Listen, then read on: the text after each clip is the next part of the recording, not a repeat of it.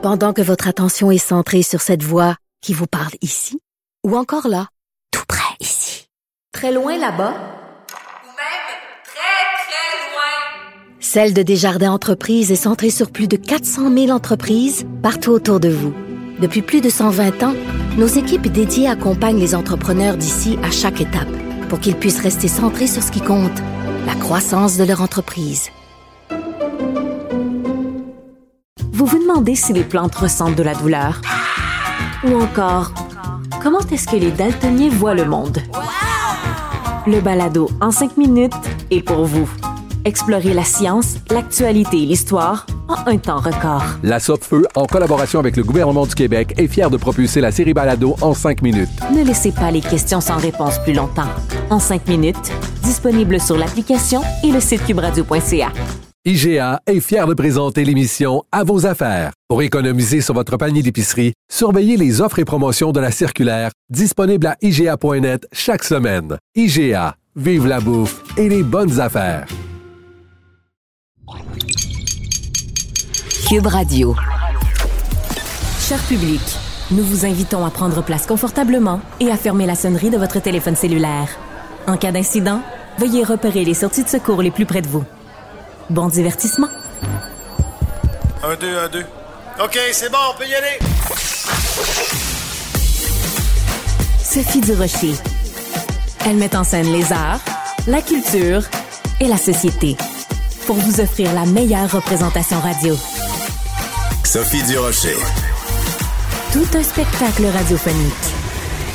Bonjour tout le monde, j'espère que vous allez bien. Aujourd'hui, on est le 1er décembre, mais le 6 décembre, vous le savez, chaque année, on se remémore les événements tragiques du 6 décembre 1989. 14 femmes qui avaient perdu la vie de façon euh, absolument euh, horrible et épouvantable à l'école polytechnique de Montréal. Ben justement, en ce moment, au théâtre du Nouveau Monde, il y a une pièce de théâtre qui est un théâtre documentaire qui brasse la cage.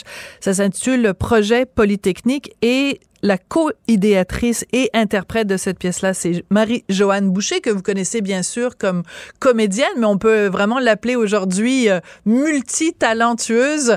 Elle est avec nous aujourd'hui. Bonjour Marie-Joanne. Bonjour.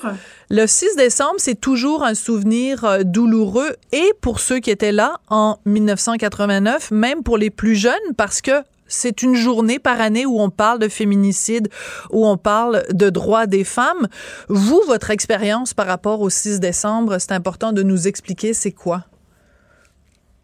Ben en fait, moi j'avais 14 ans. Euh, ça a été un moment où, euh, ben il faut dire qu'en 89, euh, lorsque j'avais 14 ans, je sais pas si vous vous en souvenez, mais il y avait eu la loi 101 avait été fragilisée euh, quelques mois avant, puis on avait manifesté dans les rues. Oui. Puis je me souviens avoir un sentiment à cette époque-là de liberté, de prise de contrôle, d'avoir l'impression que j'avais que j'avais tous les pouvoirs en fait.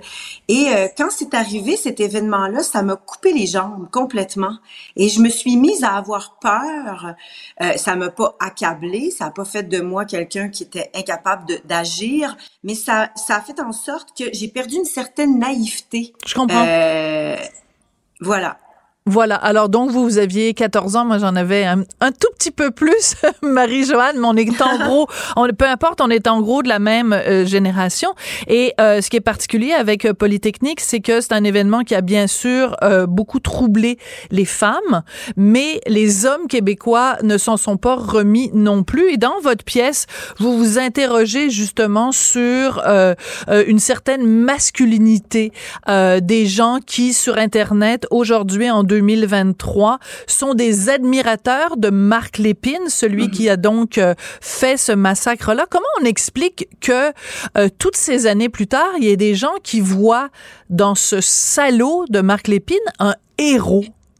On explique ça comment? Ben, c'est, en fait, c'est pour ça que, que je suis embarquée dans cette aventure qui est tout de même, faut, faut pas l'oublier, euh, assez chaotique, là, dans le sens Oui. que un, cinq ans de recherche dans ces sujets-là, je vous dirais que euh, si j'avais perdu une naïveté à 14 ans, euh, j'ai perdu une certaine, euh, Oui. j'y ai laissé quand même une, j'ai acquis une force, oui, mais une- j'ai, perdu quand même une certaine lumière, j'avouerai, une certaine Ah oui? une certaine euh, euh, parce que parce qu'il faut pas oublier que quand le 6 décembre 2018, j'ai publié une photo de mon garçon Oui. euh, parce que je me sens de responsabilité d'élever un garçon aujourd'hui parce qu'à toutes les fois qu'il y a une nouvelle tuerie, c'est presque toujours faite par un jeune garçon. Euh, et Jean-Marc Dalphon, mon collègue avec qui je travaille depuis 5 ans, a perdu sa cousine dans les événements et m'écrit ce soir-là. Anne-Marie je- Edward. Je, publie Oui. une photo sur Exactement. Il avait publié juste le nom des filles sur euh, sur Twitter et il a reçu de la haine. Et moi, je, je pensais toutes ces années-là que même si on avait des des des des euh, des, des des opinions ou en tout cas des, des, des divergences d'opinions, euh, euh, que nos opinions étaient divergentes, je croyais que ces femmes-là étaient des intouchables. Je croyais ça, mais euh, à ma grande surprise, ben c'est pas le cas et ils sont une armée de Marc Lépine sur internet et euh, je pense qu'on on se doit d'être au courant. Comme disait à l'époque Francine Pelletier, c'est un sujet, c'est un on a eu euh, on, a eu affaire à, à une à une, à une à une, un truc terrible, ce féminicide-là, mais on se doit, c'est quelque chose de public et on doit savoir qu'il y a une armée en ce moment de Marc Lépine qui l'appelle le prophète. Puis c'est ça notre trame. C'est en fait, c'est, c'est l'envie de comprendre comment ça se fait que vous pensez ça. Parce que moi, encore aujourd'hui, malheureusement, je comprends pas après cinq ans que tu puisses penser ça, que cet homme-là avait des raisons de le faire et euh, qu'aujourd'hui, euh, ben, ils sont euh, pas juste une petite partie. Parce que moi, je croyais que c'était une petite partie d'hommes euh, Ouais. cachés un peu sur le net, mais c'est pas le cas. Mais en même temps, est-ce que euh, en mettant les projecteurs, puis je réfléchis avec vous à voix haute, hein, Marie-Joanne, j'ai Oui. évidemment pas la, la réponse, mais est-ce que en mettant justement les projecteurs sur ces hommes-là, qui sont euh, euh, quand même, bon, ils sont dans le dark web, euh, ils échangent des idées, est-ce que euh, il n'y a pas un danger d'amalgame, c'est-à-dire que de dire ah ben on- parce qu'on l'avait entendu à l'époque, vous vous en souvenez peut-être pas, mais en 1989 on avait entendu ça des féministes québécoises qui avaient dit en tout homme sommeille un Marc Lépine. Et moi je me souviens à l'époque j'avais j'avais trouvé ça épouvantable de dire ça. Euh, c'est comme si on disait en toute femme sommeille euh, une crise de folle. Je veux dire, c'est, on n'accepterait pas ça pour euh, pour une femme. Donc pourquoi? Donc c'est, c'est ce danger-là moi que je que je vois. Puis je trouve que c'est important de réfléchir à voix haute euh, dans la société québécoise à ces questions-là, de dire que tous Ben, les hommes qui euh, ben, est-ce que c'est une minorité ou est-ce que c'est répandu cette pensée-là? OK. Je vais juste faire une petite rectification, puis je, je- je vous comprends d'avoir pensé ça parce que moi-même, je pensais ça au départ. Ce n'est pas le dark web, malheureusement. Le dark web, on n'est même pas capable nous-mêmes d'aller sur le dark web après cinq ans de recherche parce qu'il faut savoir qu'on les a infiltrés, ces hommes-là.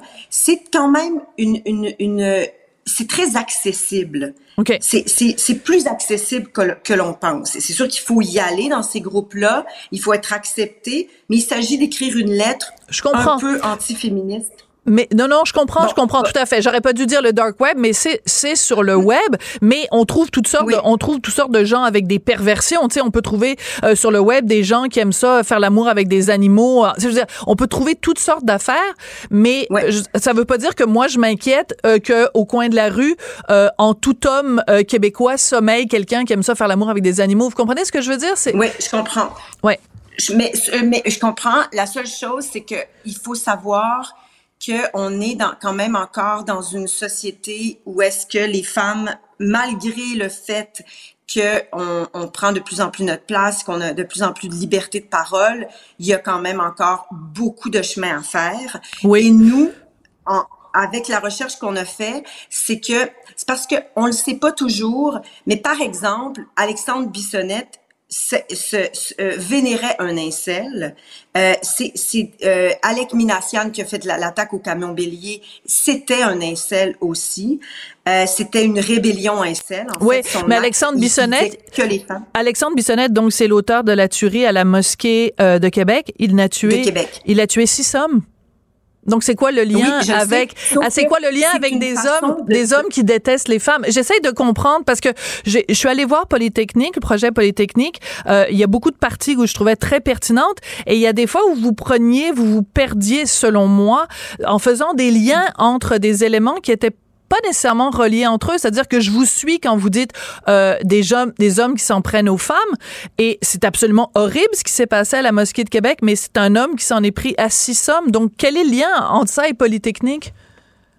Ben, en fait, là, je vais répondre à cette question-là, puis après ça, je reviendrai à l'autre question qui est vraiment intéressante pour moi. Oui, oui, oui. Euh, pour, pour, ce qui est d'Alexandre Bissonnette, c'est tout l'accès aux armes à feu parce que Polytechnique ne va pas sans le contrôle des armes à feu parce que dès le 7 décembre, on a commencé une, ils ont, elles ont commencé parce que ce sont des femmes, mhm. euh, des ingénieurs qui font ça bénévolement d'ailleurs, euh, qui se battent contre les, les pro-guns au Canada et comme disait euh, euh, Nathalie Provost, qui est, qui est, qui est la porte-parole de cette, de ces, de Police se souvient, qui, qui se bat pour le contrôle des armes, c'est une tragédie grecque toute cette affaire-là parce que il se passe beaucoup de choses au Canada, au Québec.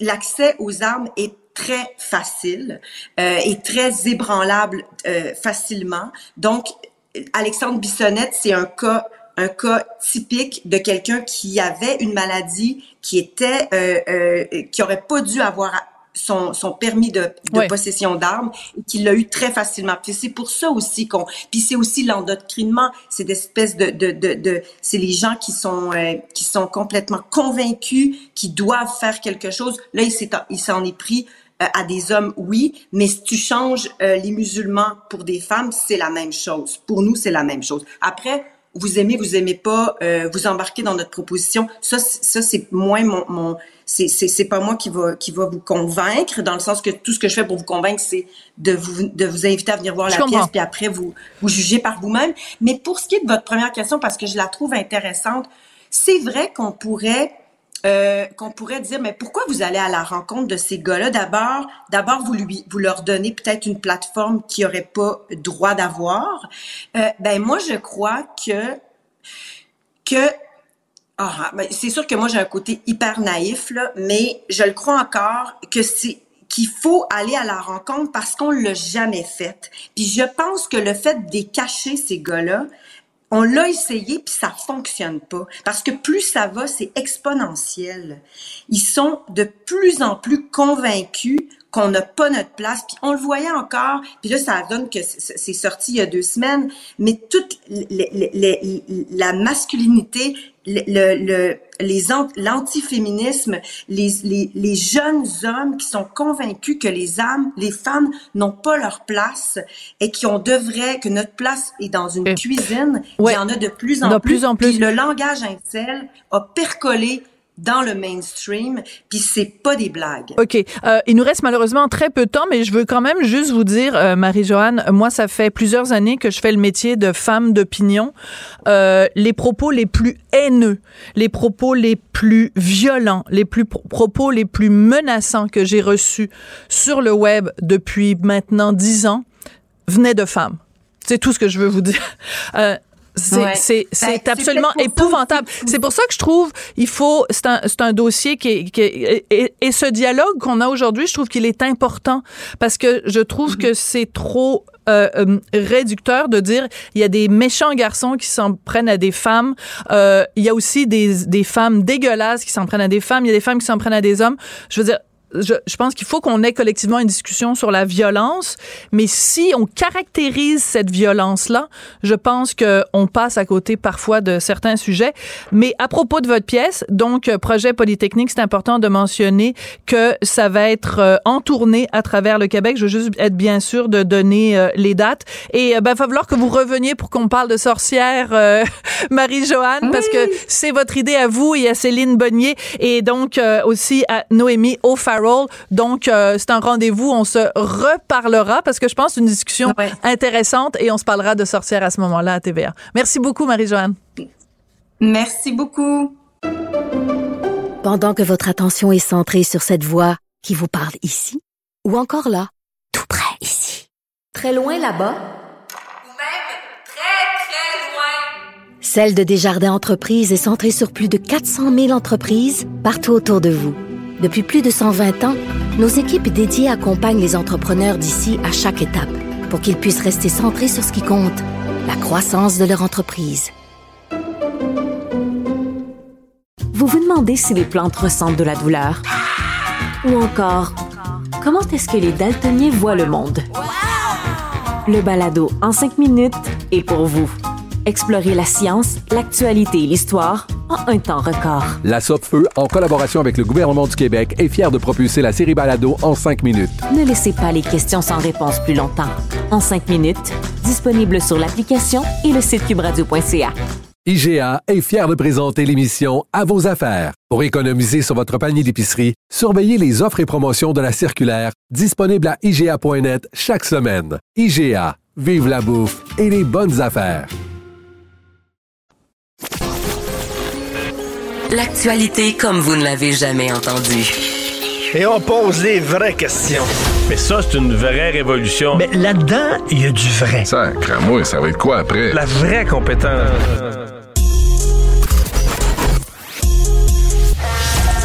La radio web qui vous suit partout. Une radio qui fait fi des conventions. Une radio pas comme les autres. Une autre façon d'écouter la radio. Écoutez la différence. Savoir et comprendre. Cube Radio. Sophie Durocher. Divertissante. Elle sait comment se donner en spectacle pour vous offrir la meilleure représentation. Toujours un plaisir d'avoir la visite, même si c'est de façon virtuelle, de Nick Payne, qui est analyste politique, mais je dirais au-delà de ça, analyste sociologique. Bonjour Nick. Bonjour Sophie, le plaisir est pour moi. Oui, alors aujourd'hui, tu veux nous parler de morale et de propagande dans l'art. Ça existe encore, ça? Je pensais que c'était fini, que c'était juste sous les régimes communistes qu'on avait de l'art, de, de, de, la propagande dans l'art, mais ça existe encore en 2023. Mon Dieu, que je suis naïve. Oui, tu joues pas du tout un non, rôle naïf pas ici. Tout. Non, non, non, non, Mais non, ça me surprend pas de toi. Ouais. euh, non, en fait, ben écoute, je peux t'amener à, prendre conscience de ça. Fais ma euh, rééducation. oui, il y a un site qui s'appelle tout.tv. Ah! Euh, il y a Netflix aussi. Ils sont excellents pour euh, te mettre en contact avec cette réalité, la réalité de, de la propagande à travers l'art, de l'idéologie à travers l'art, de la morale aussi à travers l'art. C'est moi-même en regardant avant le crash de Kim Lizotte et Eric Bruno, donc, euh, bien sûr, c'est surtout .tv dans ce cas-là que j'ai eu envie de te parler de ça parce que là, on arrive à un sommet dans, dans la discipline qui consiste à euh, marteler euh, des idées, une idéologie à travers une œuvre. Puis là, je veux pas planter la, série. J'ai trouvé ça bon. Bien moi, je suis bon client pour les séries québécoises. Nos acteurs sont tellement bons là-dedans. T'as euh, Émile Procloutier, euh, euh, Mani Soleimanlou, Karine Vanas aussi qui brillent parmi d'autres. Ils sont vraiment excellents.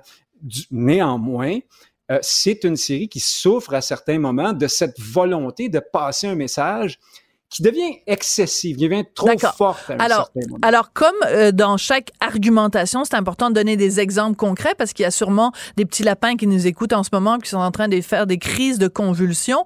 Moi, j'ai regardé euh, le premier épisode de Avant le crash. Je regarde toujours les premiers épisodes des, des nouvelles séries pour savoir en gros de quoi ça parle. Je n'ai pas suivi, j'ai pas donné suite. Ça me faisait beaucoup trop penser à une série américaine qui s'appelle Billions. Mais euh, donc, mais j'ai trouvé ça bon. Le épisode. il faut que tu m'expliques qu'est-ce qu'il y a qui est de la propagande ou de, disons, du, du, en quoi ce sont des pushers d'idéologie, non, avant le crash?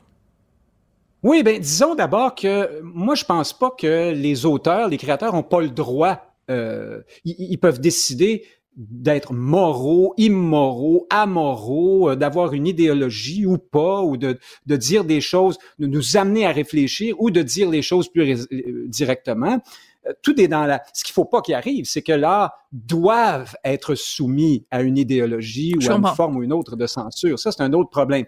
Mais ensuite, quand on décide soi-même de le faire, faut faire attention de ne pas traverser la ligne qui va faire en sorte que constamment je suis assis devant ma télévision, je regarde euh, l'histoire. Le, le, le, but de l'auteur est de, est de me faire croire, de me faire oublier que c'est une histoire, de me faire entrer dedans. Puis là, tout à coup, on me réveille avec des coups, des coups de seringue en me disant, regarde ici, là, il y a une personne noire, ou regarde ici, il y a quelqu'un au genre fluide, regarde, des, on, on, fait du quota, on fait, on fait de la démonstration, on fait une sorte de réingénierie euh, hein, des, dans les modèles, pas parce que ça sert l'histoire, juste pour faire du quota, pour nous montrer qu'on est du bon côté du progrès. Dans cette série-là, moi, j'ai vu, euh, tu t'en souviens peut-être pas parce que ça fait un moment peut-être que tu l'as regardé, mais dans la, le tout premier épisode, dans la première minute, ça fait pas 40 secondes que c'est commencé, que le personnage d'Émile Proux-Cloutier, qui est une ordure absolue euh, dans cette histoire-là, euh, se moque d'un employé de bureau euh, non binaire ou euh, fluide. Ben oui, ben oui c'est une mauvaise quoi. personne. Le, et bien voilà, le ton était donné, puis ça continue, mais ça va s'intensifier. Euh, J'avoue que euh, ça, ça s'intensifie au cours de la saison. Et dans la deuxième saison, on se casse un peu la gueule avec ça parce que là, on va trop loin. Alors, pour résumer, pour ceux qui n'auraient pas vu, ce sont euh, on suit principalement là, un, une gang de gars. Ils sont quatre, ils sont banquiers d'investissement. Euh, ils, ils, assistent et ils aident, et ils, ils, font de la recherche et du travail pour conclure des, des transactions entre grandes entreprises. Alors, on voit tout de suite le potentiel là, de critique du capitalisme, du boys club, du patriarcat, tout ça. Et il y a des femmes aussi là-dedans. Et là, tout au long des deux saisons, ce qu'on nous montre, c'est une gang de gars mais ce sont des ordures. Ils sont pris dans le patriarcat et dans la masculinité toxique. Ils sont pas capables d'avoir le moindre différent sans vouloir se battre, sans se taper dessus ou sans aller se péter la fiole à la taverne. Tandis que les femmes, de leur côté, euh, avancent, trébuchent, se relèvent, euh, font de leur mieux, sont pas parfaites, mais essentiellement, les erreurs qu'elles font sont dues aux hommes. C'est parce que elles ont appris à fonctionner ouais. dans l'univers patriarcal et du boys club. Alors, elles, elles, calquent ce que font les hommes et par conséquent, ça les abaisse. Elles sont moins bonnes, si tu veux, à cause du patriarcat. Et de la même façon que dans le cas du racisme systémique, hein, tu sais, le racisme systémique, on nous dit, non, non, c'est pas les individus qui sont racistes, c'est un système. système qui émane comme ça d'un peu de nulle part, alors qu'il n'y a pas meilleure façon de traiter tout le monde de raciste que de dire qu'il y a du racisme systémique. Ben, c'est la même chose dans la série de Kim et Eric Bruno. On nous dit, c'est pas les hommes qui sont méchants, c'est le patriarcat. Les hommes eux-mêmes en souffrent et sont tout croches et implosent et s'autodétruisent à cause de ces modèles trop lourds qu'on veut leur faire porter. Mais comme si le patriarcat venait de nulle part, lui, euh, lui aussi, tu comprends? C'est quand même, ça doit bien être le fait des hommes d'une façon ou d'une autre s'il y a une domination euh, masculine. Alors, mais c'est, mais c'est aussi que c'est ça. Mais mais euh, donc tu m'encourages, ça me donne extrêmement envie de regarder la deuxième euh, saison. Mais euh, c'est surtout assez surprenant parce que tu sais, bon, si on compare la société québécoise à à peu près toutes les sociétés occidentale, évidemment, ça donne rien de, les pro, de, de, de, le comparer à d'autres euh, d'autres sociétés qui sont pas en Occident, parce que, mais disons que si ton maître étalon, c'est l'Occident, ben je pense que le Québec s'en tire extrêmement bien. Les hommes québécois sont parmi les plus ouverts, les plus progressistes, les plus équitables. Euh, tu sais, je veux dire, quand même là. Donc, si t'as les une... plus maganés euh, des fois aussi. Hein? Ben là, oui. Je sais que je commets un impair masculiniste, mais ils sont un petit peu poqués, ouais. les gars québécois, euh, souvent. Puis là-dedans, on, on, le rend assez bien. Tu me demandais des exemples. J'en ai ouais. d'autres dans la ben, série. Rapidement, parce que on a passé beaucoup de temps Ah. et, euh, et là, ça s'approche de la fin. Donc, fais-moi ça un petit rappel. L'homme qui est le plus, Ouais. le duo, si tu veux, qui est le plus, le, le plus beau, le plus moderne dans le bureau, ben, c'est une woke et un racisé qui est joué par euh, Manny Soliman-Lou, qui est excellent, mais lui, lui, il comprend, lui. Lui, Ben il oui. est meilleur. Ben oui, c'est un homme rose. Peut-être parce qu'il est racisé. Ben oui, c'est sûr. Ben oui, c'est sûr, parce que tu peux Ouais. pas mettre quelqu'un qui est. Ben, je, moi, j'utilise jamais le mot racisé, mais tu peux pas euh, prendre quelqu'un qui est euh, euh, qui fait partie d'une communauté ethnique et qui a des défauts, parce que là, ce serait faire de Ben l'amalgame. Par contre, mettre un blanc Ben, puis faire un amalgame avec tous les blancs, ça, il y a aucun, aucun, aucun problème. Allez-y. Allez-y. Non. Merci beaucoup, Nick Payne. Ça a été un plaisir de te parler. Salut. Merci pour ton analyse et ça me donne envie, bien sûr, de continuer avant le crash. Merci beaucoup. Au revoir. Merci à toi. Pendant que votre attention est centrée sur vos urgences du matin, vos réunions d'affaires du midi, votre retour à la maison ou votre emploi du soir, Celle de Desjardins Entreprises est centrée sur plus de 400 000 entreprises à toute heure du jour. Grâce à notre connaissance des secteurs d'activité et à notre accompagnement spécialisé, nous aidons les entrepreneurs à relever chaque défi pour qu'ils puissent rester centrés sur ce qui compte, le développement de leur entreprise. Vous vous demandez si les plantes ressentent de la douleur? Ou encore, comment est-ce que les daltoniens voient le monde? Le balado en cinq minutes est pour vous. Explorez la science, l'actualité et l'histoire en un temps record. La Feu, en collaboration avec le gouvernement du Québec, est fière de propulser la série Balado en cinq minutes. Ne laissez pas les questions sans réponse plus longtemps. En cinq minutes, disponible sur l'application et le site cubradio.ca. IGA est fier de présenter l'émission À vos affaires. Pour économiser sur votre panier d'épicerie, surveillez les offres et promotions de la circulaire disponible à IGA.net chaque semaine. IGA, vive la bouffe et les bonnes affaires.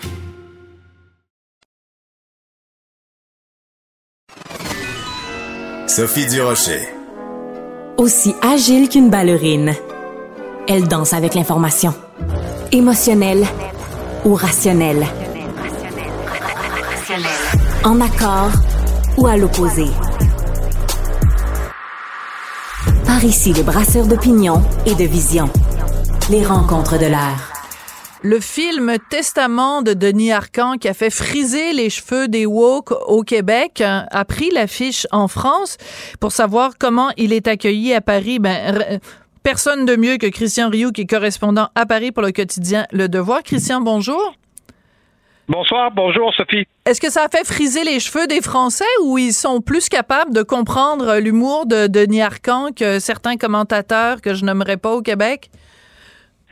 Euh, ça a fait friser les cheveux d'un certain nombre de, de, de, de, je dirais, de gauchistes ou de, de, de, de, de woke, évidemment, mais euh, c'est l'impression que j'ai. J'ai l'impression quand même que Denis Arcand, évidemment, a été euh, acclamé par ce qu'on pourrait appeler la droite hein, aujourd'hui, mais aussi par euh, une certaine gauche. Donc c'est ça qui c'est ça que je pense je pense qu'il fait plus consensus, il est plus acclamé en France que peut-être euh, que peut-être au Québec. En tout cas, personne n'a été jusqu'à dire que c'était un alignement de sketch boursouflé du bye bye.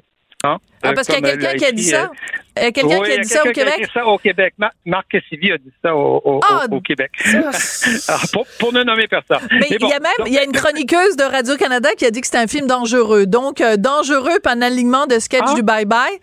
C'est ah, ça. Dangereux. Ah, Pourquoi pas? Ben pourquoi oui. Pas? Ben oui. D'accord. Écoutez, pas des rétro satanas. Voilà. Le, film est sorti le, 22 novembre, donc ça fait ça fait une dizaine de jours. Mais, mais Arcan est connu ici hein, euh, depuis le déclin. Euh, euh, Jésus de Montréal, etc. Nommé les invasions barbares.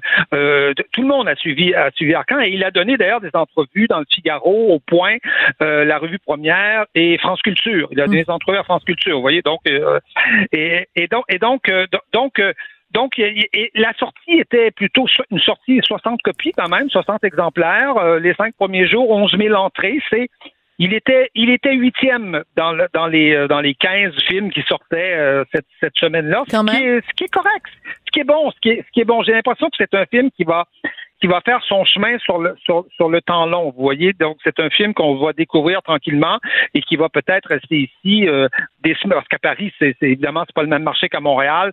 On peut rester à Paris pendant pendant des semaines et finalement finir au bout de, de, six mois avoir fait énormément d'entrées. Euh, je dirais que la, la meilleure critique ça a été euh, ça a été celle celle du Figaro, celle d'Éric Nuhoff qui euh, qui est un, ah ben chroniqueur très Il est formidable. ici absolument formidable, écrivain et, chroniqueur, qui lui euh, nous dit que euh, et ça et ça j'avais pas lu ça nulle part. Euh, il, nous dit que Denis Arcand a trouvé la meilleure façon de critiquer le wokisme, à savoir l'humour. vous voyez, Neuf trouve que des fois on est trop sérieux en critiquant le, le, le, le, le wokisme et qu'on devrait faire preuve de plus d'humour. Et je pense qu'il a ah, raison. Je, pense je, peux a raison. je voudrais oui, si je, peux me permettre. À, moi-même cette critique, voyez-vous? Oui, mais si je peux me permettre, euh, il y a, y a deux, trois, deux, trois chroniques de Richard. Euh, je pense que c'est Martineau son nom. Oui, on me confirme que c'est ça son nom. Oui, oui, un certain Richard Martineau. Un certain Richard qui dit à peu près ça en gros. Mais euh, voilà. Donc, Éric Nuov est peut-être le Richard Martineau français, là. ben, peut-être, peut-être. on ne sait pas. En tout cas, ce qu'il écrit, c'est très bien. C'est ce courant d'air salubre fait un bien fou contre le politiquement correct. La méthode Arcan est la meilleure. Mm. Cela se passe au Québec c'est-à-dire partout. On attend l'équivalent chez nous. Il n'est pas interdit de rêver. Donc, il attend, en- il attend un, un- un Denis Arcan euh, québécois. Même à France Info, on a Un Denis Arcan apprécié français. Oui. Oui, absolument, français. Et même, à France Info, on a apprécié euh, le, le, le film en France Info en général, ça pêche pas de- du côté euh, du côté euh, de, de la droite en général, hein, ou de la critique du wokisme. On parle de son petit dernier qui donne la pêche bien au-delà d'un feel-good movie. Les neurones en éveil de Arcan est comme un réveil matin, jamais chagrin, nostalgique et swing, toujours d'entrain. Voyez-vous, on a, C'est on a- on- on- on- c'est quelqu'un qui donne, c'est quelqu'un vraiment qui, Qui donne de qui l'énergie. donne la pêche. Et il est allé, il a, il a séduit Télérama. Vous savez quand Oh. même que Télérama, Ça loge à gauche, ça. euh, c'est ça loge à gauche, c'est, c'est quand même le, dans, dans le domaine des médias euh, culturels, c'est quand même c'est quand même le, le, le phare quelque part euh, à gauche qui qui euh, hésite un peu, mais qui nous dit euh, d'abord qu'il considère qu'il y, a- y une grande intelligence chez Arcan hein, entre la cancel culture et, et la mémoire nécessaire. Euh, Denis Arcan est, est brillant sur cette question-là. Il parle d'un film d'automne, de la vie d'un homme sardonique qui cherche à ne pas mourir trop vieux, ni de cœur, ni d'esprit. Et même La Croix, qui est un- aussi de gauche, un journal catholique, mais, mais, mais, mais de gauche, a en tout cas adoré le dénouement du film. Euh, la Croix trouve que le dénouement du film est absolument lumineux. Et là, c'est très embêtant de parler de ça parce que évidemment, on peut On pas, peut pas- euh, On dire peut pas vous quoi le dire. du Ben oui, film. le Voilà. divulgacheur, On peut mais le disons, dire, mais- disons que Ah, oui. alors que le film est assez sombre et pessimiste et Voilà. euh, se dirige vers la mort, le film à la fin se dirige vers la vie et vers l'avenir. Il y a un espoir pour l'avenir. Disons qu'on on, on peut dire ça comme ça. Euh, Ah, euh, Christian, mais- merci mais beaucoup. bien dit. Oui, voilà. Oui, absolument. Et, et c'est- c'est merveilleux parce qu'à la fin, vous savez que, que Rémi Gérard nous dit qu'il va même devoir s'occuper de l'environnement. Oui, Vous voyez? Donc, alors on, quand on a même. une espèce de, on a une espèce de retour hein, sur, sur, sur, sur le, sur le début du film qui est absolument fabuleux. Évidemment, le monde a détesté. Évidemment, l'Obs euh, a détesté euh, avec des critiques assez semblables à celles qu'on qu'on qu'on a entendues et que- qu'on a pu lire chez nous. Oui, alors des fois, on a l'impression que les, les, les critiques sont écrites même avant que le film sorte, juste quand on sait que euh, quel est le sujet du film et qui l'a fait. Des fois, euh, ça s'écrit vite sur le coin d'une table à l'avance. Merci beaucoup, Christian Rioux. Bonne fin de semaine. Merci. Merci infiniment, Sophie. À bientôt. Au revoir. Pendant que votre attention est centrée sur vos urgences du matin, vos réunions d'affaires du midi, votre retour à la maison ou votre emploi du soir, celle de Desjardins Entreprises est centrée sur plus de 400 000 entreprises à toute heure du jour. Grâce à notre connaissance des secteurs d'activité et à notre accompagnement spécialisé, nous aidons les entrepreneurs à relever chaque défi pour qu'ils puissent rester centrés sur ce qui compte, le développement de leur entreprise. Vous vous demandez si les plantes ressentent de la douleur? Ou encore, comment est-ce que les daltoniens voient le monde? Le balado en cinq minutes est pour vous. Explorez la science, l'actualité et l'histoire en un temps record. La Feu, en collaboration avec le gouvernement du Québec, est fière de propulser la série Balado en cinq minutes. Ne laissez pas les questions sans réponse plus longtemps. En cinq minutes, disponible sur l'application et le site cubradio.ca. IGA est fier de présenter l'émission À vos affaires. Pour économiser sur votre panier d'épicerie, surveillez les offres et promotions de la circulaire disponible à IGA.net chaque semaine. IGA, vive la bouffe et les bonnes affaires. Sophie Durocher. Divertissante. Elle sait comment se donner en spectacle pour vous offrir la meilleure représentation. Il y a 30 ans, sortait un film qui a eu un impact absolument énorme. Le genre de film, quand il est sorti, on se le passait sous la veste. On se disait, as-tu vu ce film-là? C'est un film qui ne dure que 15 minutes, mais c'est un film extrêmement important. C'est le film Le Temps des bouffons de Pierre Falardeau et justement 30 ans plus tard, son fils Jules Falardeau, qui est lui-même réalisateur, euh, est là pour euh, nous parler un petit peu de l'impact de ce film-là. Jules, bonjour. Bonjour. Vous aviez quel âge euh, il y a 30 ans? J'avais 8 ans quand le film est sorti. Alors, c'est important de dire que le film, Le Temps des bouffons, a été fait en 85 par votre père, mais il est sorti seulement 9 ans plus, plus tard. Pourquoi, Jules?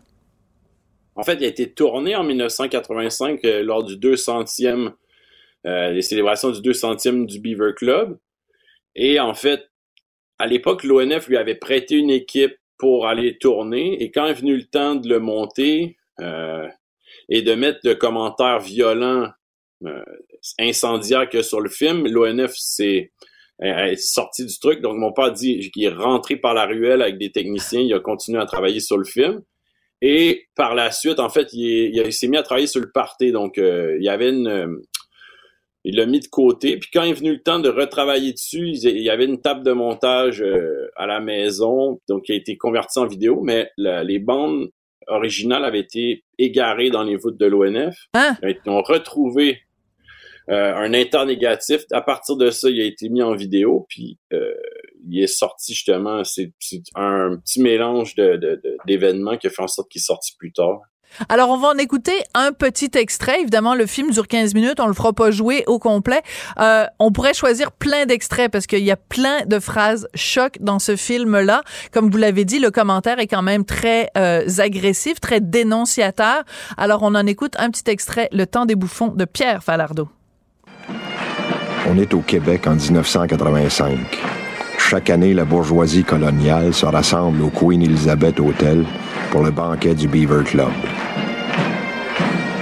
Ici, pas de possédés, juste des possédants. À la table d'honneur, avec leurs fausses barbes et leurs chapeaux en carton, les lieutenants-gouverneurs des dix provinces, des hommes d'affaires, des juges, des Indiens de centre des rois nègres à peau blanche qui parlent bilingue. Euh, bon, il vient de prononcer le mot en haine. Se doutait-il que 30 ans plus tard, ce mot-là, on ne pourrait même pas le prononcer, même dans le contexte où il dénonce une colonisation? Il dénonce à quel point les euh, Québécois francophones sont eux-mêmes colonisés. Qu'est-ce qui dirait de ça, Pierre Falardeau, que le mot nègre est un mot qu'on ne peut plus prononcer aujourd'hui? Je je pourrais pas parler à sa place. Non, en je fait, comprends. Je pense que c'est- on est un peu à côté du euh, fondamental du film, si on veut. Qu'est-ce que vous Euh, voulez le- dire, le- Jules? le- ben, le fondamental du film, c'était une dénonciation de la haute bourgeoisie canadienne-anglaise au Québec, et à travers ça, il partait du euh, la prémisse qui était ces bourgeois-là qui se déguisent, qui célèbrent le bon vieux temps en costume d'époque. Il y a quelque chose de très opulent, quelque chose qu'on n'a pas souvent accès, ce genre de, de célébration-là euh, en images. Il y a toute une dénonciation de l'État, si on veut, d'infériorité des Québécois à travers ça. Oui, mais quand même, le film commence, rappelez-vous, euh, ben, c'est pas à vous que j'ai besoin de le rappeler, euh, ça se passe au Ghana où il y a justement Ouais. des célébrations où euh, des Noirs, euh, justement, mettent les habits des colonisateurs et man enfin, il dit, ils mangent du chien et euh, alors qu'au Québec, euh, ce sont, sont les chiens qui mangent le peuple. Donc, il fait quand même tout un parallèle avec ça. C'est un petit peu aussi comme euh, Pierre Vallière qui dit nègre blanc d'Amérique. Il y a quand même de ça dans le film de votre père? Mais je suis pas sûr que je comprends très bien le lien, en fait. euh. Ben, vous n'êtes pas obligé. On n'est pas obligé d'être d'accord. En fait, si je peux le peut-être le résumer, le, le c'est qu'il se sert des images d'un film de Jean Rouche euh, pour lancer la prémisse du film et se servir de ça comme comparatif en fait, de, dans le sens que le, le rituel des Auka euh, c'est de se déguiser en la bourgeoisie coloniale anglaise. Et au Québec, les bourgeois coloniaux anglais sont déguisés eux-mêmes en, leur propre personnage. Voilà, ben on dit la même chose. Je, je faisais juste référence au fait qu'il utilisait Ah, ok. l'expression euh, nègre blanc parce que il y a en effet de ça dans la dénonciation de votre père, mais euh, il a utilisé ce terme-là. Moi, je fais juste le, le répéter. Euh, quand euh, euh, vous dites que évidemment les gens de l'ONF, ça leur tentait pas pantoute de voir la, la tangente que le film prenait avec le commentaire que votre père euh, y a mis en dénonçant, en ridiculisant par exemple quelqu'un comme Roger Deslandry qui à l'époque était l'éditeur euh, de, la presse. Est-ce qu'ils lui ont fait euh, la vie dure à votre père à l'ONF euh, à cause de ce film-là? Ben, c'est pas une question de vie dure, c'est une question euh, comment ça fonctionnait, c'est que tu déposais ton projet et là en fait, c'était juste on dit on va te prêter une équipe, ça implique pas grand-chose pour le tournage et au moment en fait, c'est plus l'ONF peut pas s'embarquer dans quelque chose comme ça au niveau idéologique, si on veut. Et après, je veux dire, que ça soit euh, la diffusion, tu sais, elle a été faite à l'extérieur de tout circuit traditionnel, que ça soit les, les, festivals, que ça soit la télévision. Euh, c'était vraiment l'idée, c'était de dire, bon, comment est-ce qu'on peut faire circuler un film comme ça, un brûlot? Euh, il s'est dit, tout le monde a un magnétoscope à la maison. Si je pouvais lancer les vidéocassettes et que ça a pris le phénomène, comme je le dis, euh, parce qu'en fait, peut-être faut le mettre en contexte pour les auditeurs, c'est que j'ai réalisé un truc avec ma mère sur les 30 ans du temps des bouffons qui est diffusé sur Urbania. Ouais. Et en fait, c'était de, se questionner comment euh, on peut faire circuler ce film-là, devenir un phénomène qui est devenu viral à l'époque où il n'y avait pas encore d'Internet. Ouais. Et le, à partir du moment où Franco de Nouveau a fait une chronique dans le Journal de Montréal, là, ça s'est mis, euh, comme maman a dit, ça s'est parti comme une traînée de poudre. Absolument, je m'en souviens comme c'était hier.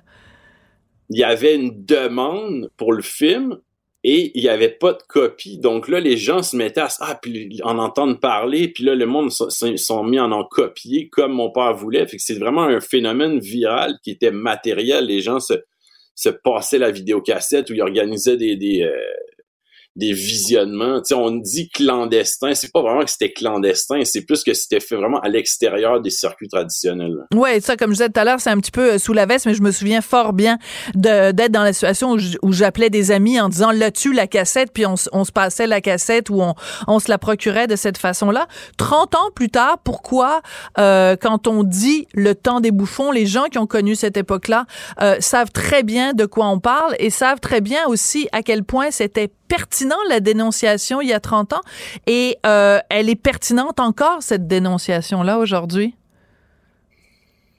Bah, je pense que c'est le système n'a pas vraiment évolué en fait. C'est les visages ont changé, mais tu sais quand on parle mettons d'un establishment canadien anglais, c'est les mêmes possédants, c'est les mêmes familles qui continuent de si on veut, de gérer ce, système-là. Mais il y a un Québec aujourd'hui. Il y a des, euh, des entrepreneurs. Euh, il, y a, il y a une force économique euh, d'entrepreneurs québécois francophones aujourd'hui, en 2023, qui n'existait pas ou qui en était en tout cas à ses balbutiements il y a 30 ans. Je veux bien qu'il y ait une... Mais il existait quand même déjà une bourgeoisie canadienne-française à l'époque et il en existe une aujourd'hui qui a peut-être pris plus d'ampleur, mais quand on regarde, tu sais, on parlait dans le, reportage que j'ai fait avec ma mère du Who's Who, euh, l'establishment au Canada est quand même un establishment canadien-anglais. Oui, au Canada, mais là, si on parle du Québec en tant que tel, vous pensez pas qu'on a évolué? Est, est pris dans le carcan ah, fédéraliste. Ça, je suis d'accord avec vous. Ça, je suis d'accord avec vous. Mais. Ben, c'est ça, mais mais il n'y a euh, pas grand-chose qui a changé à part les visages, si on veut. En tout cas, c'est ça, c'est mon opinion. Parfait. Jules Falardeau, euh, donc euh, on souligne les 30 ans de euh, ce film extrêmement important. C'est fou quand même, hein? 15 minutes et, et encore un impact 30 ans plus tard, comme quoi des fois il y a des gens qui font des films de 3 heures qu'on oublie une semaine après. c'est fou, hein? C'est pas la durée, c'est l'impact, je pense. C'est ça. C'est pas le size qui compte, c'est le way que tu le handles, comme on dit au Nouveau-Brunswick. Merci beaucoup, Jules Falardeau, et merci d'être venu nous parler de ce film-là extrêmement important 30 ans plus tard. Merci. OK, au plaisir. Merci. Pendant que votre attention est centrée sur cette voix qui vous parle ici, ou encore là, tout près ici, très loin là-bas, ou même très, très loin, Celle de Desjardins Entreprises est centrée sur plus de 400 000 entreprises partout autour de vous. Depuis plus de 120 ans, nos équipes dédiées accompagnent les entrepreneurs d'ici à chaque étape pour qu'ils puissent rester centrés sur ce qui compte, la croissance de leur entreprise. Vous vous demandez si les plantes ressentent de la douleur? Ou encore, comment est-ce que les daltoniens voient le monde? Le balado en cinq minutes est pour vous. Explorez la science, l'actualité et l'histoire en un temps record. La Feu, en collaboration avec le gouvernement du Québec, est fière de propulser la série Balado en cinq minutes. Ne laissez pas les questions sans réponse plus longtemps. En cinq minutes, disponible sur l'application et le site cubradio.ca. IGA est fier de présenter l'émission À vos affaires. Pour économiser sur votre panier d'épicerie, surveillez les offres et promotions de la circulaire disponible à IGA.net chaque semaine. IGA Vive la bouffe et les bonnes affaires. L'actualité comme vous ne l'avez jamais entendue. Et on pose les vraies questions. Mais ça, c'est une vraie révolution. Mais là-dedans, il y a du vrai. Ça, moi, ça va être quoi après? La vraie compétence.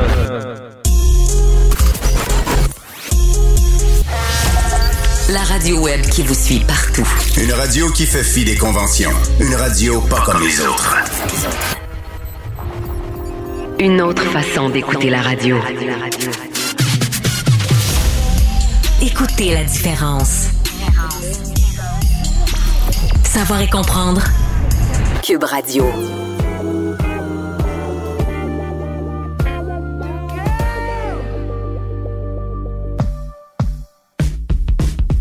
Au lit avec Anne-Marie.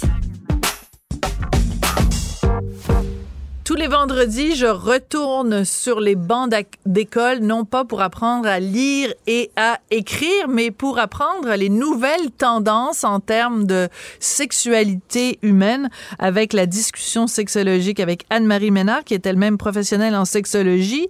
Euh, de quoi on parle aujourd'hui, Anne-Marie? Qu'est-ce qu'il y a sur le, le menu de votre buffet sexologique? Bonjour Sophie. Bonjour. Donc aujourd'hui, on parle euh, du coughing season. Je sais, j'arrive souvent avec des termes anglais, mais on est dans un domaine qui est assez émergent, puis il y a beaucoup de, de, de, de mots qui proviennent d'études anglaises, des États-Unis, etc.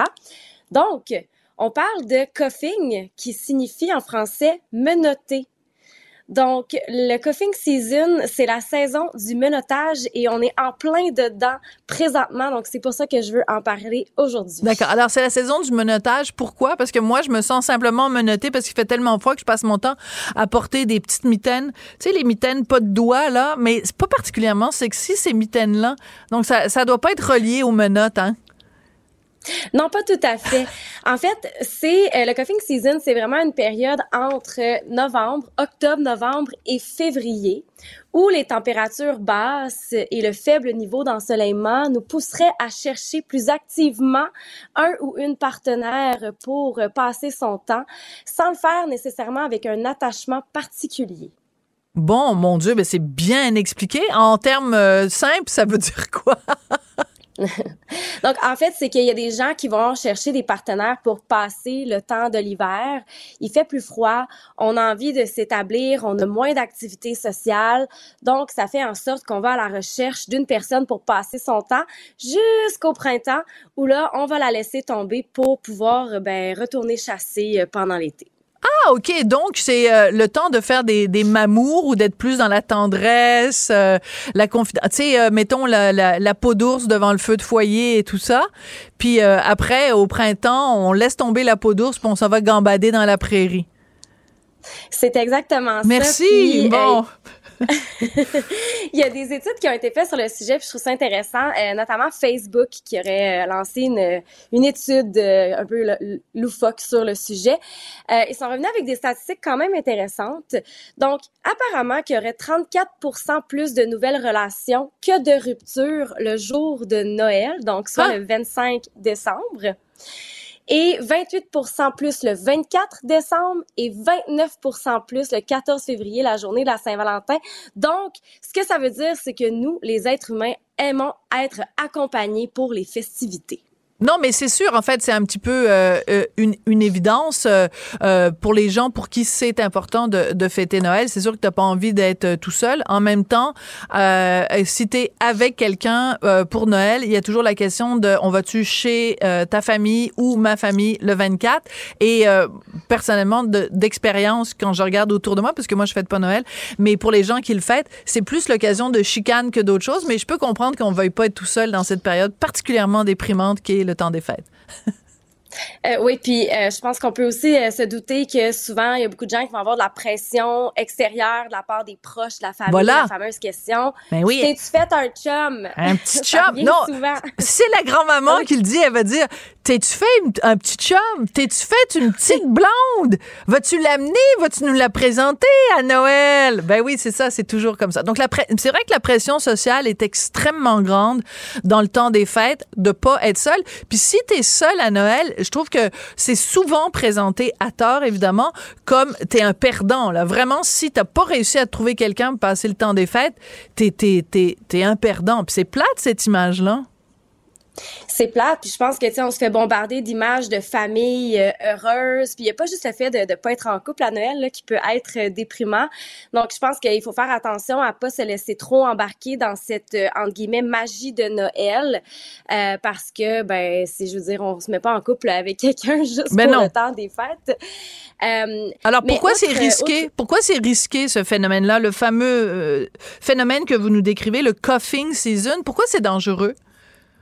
Ben, d'abord, c'est qu'il faut aussi savoir qu'il y a une raison hormonale à tout ça. C'est qu'il y Ah! a un pic de la testostérone euh, en automne. On parlait, on parlerait de la saison des Donc, euh, on, on penserait que c'est l'été. Oui, effectivement, les gens ont plus de sexualité pendant l'été, mais à l'automne, on a un pic de testostérone qui nous fait euh, rechercher des, par- des partenaires. Et euh, je vous dirais que euh, il faut faire attention parce que ça peut faire en sorte qu'on va abaisser nos Ah! standards Ouais. et choisir quelqu'un qui est pas nécessairement bon ou bonne pour nous, puis s'enliser dans une relation qui va être un peu plus toxique, si on veut. C'est ça, c'est que si on doit, si on sent no- notre notre appel biologique à se reproduire, qui est un instinct quand même euh, naturel et tout à fait louable, mais s'il est tellement fort qu'on se dit ben n'importe qui fera l'affaire, l'important c'est qu'il y ait, y ait quelqu'un dans, dans mon lit pour faire la cuillère, ben on risque en effet de prendre n'importe qui et de faire n'importe quoi. C'est ça, puis on peut se faire mal à long terme parce que ça nous arrive, les êtres humains, de mélanger amour, attachement. Et puis, si on s'investit trop dans une relation qui ne nous ressemble pas, on peut arriver à la fin euh, du, de- du coughing season euh, à se retrouver dans une très grande solitude. Puis, euh, je pense que c'est, il faut, faut éviter ça là, à tout prix. Euh, puis, surtout, je pense que ce que je vous conseillerais le plus de faire, c'est vraiment de mettre vos intentions carte sur table. Donc, de vraiment aller discuter avec les personnes que vous rencontrez pour savoir quelles sont leurs, leurs réelles intentions derrière leur envie de se mettre en relation. Puis je pense que l'honnêteté a toujours euh, été euh, une carte gagnante. C'est correct de vouloir euh, se- passer du temps avec quelqu'un. On est moins bien entouré pendant les mois d'hiver avec la noirceur. Il y a moins d'événements sociaux.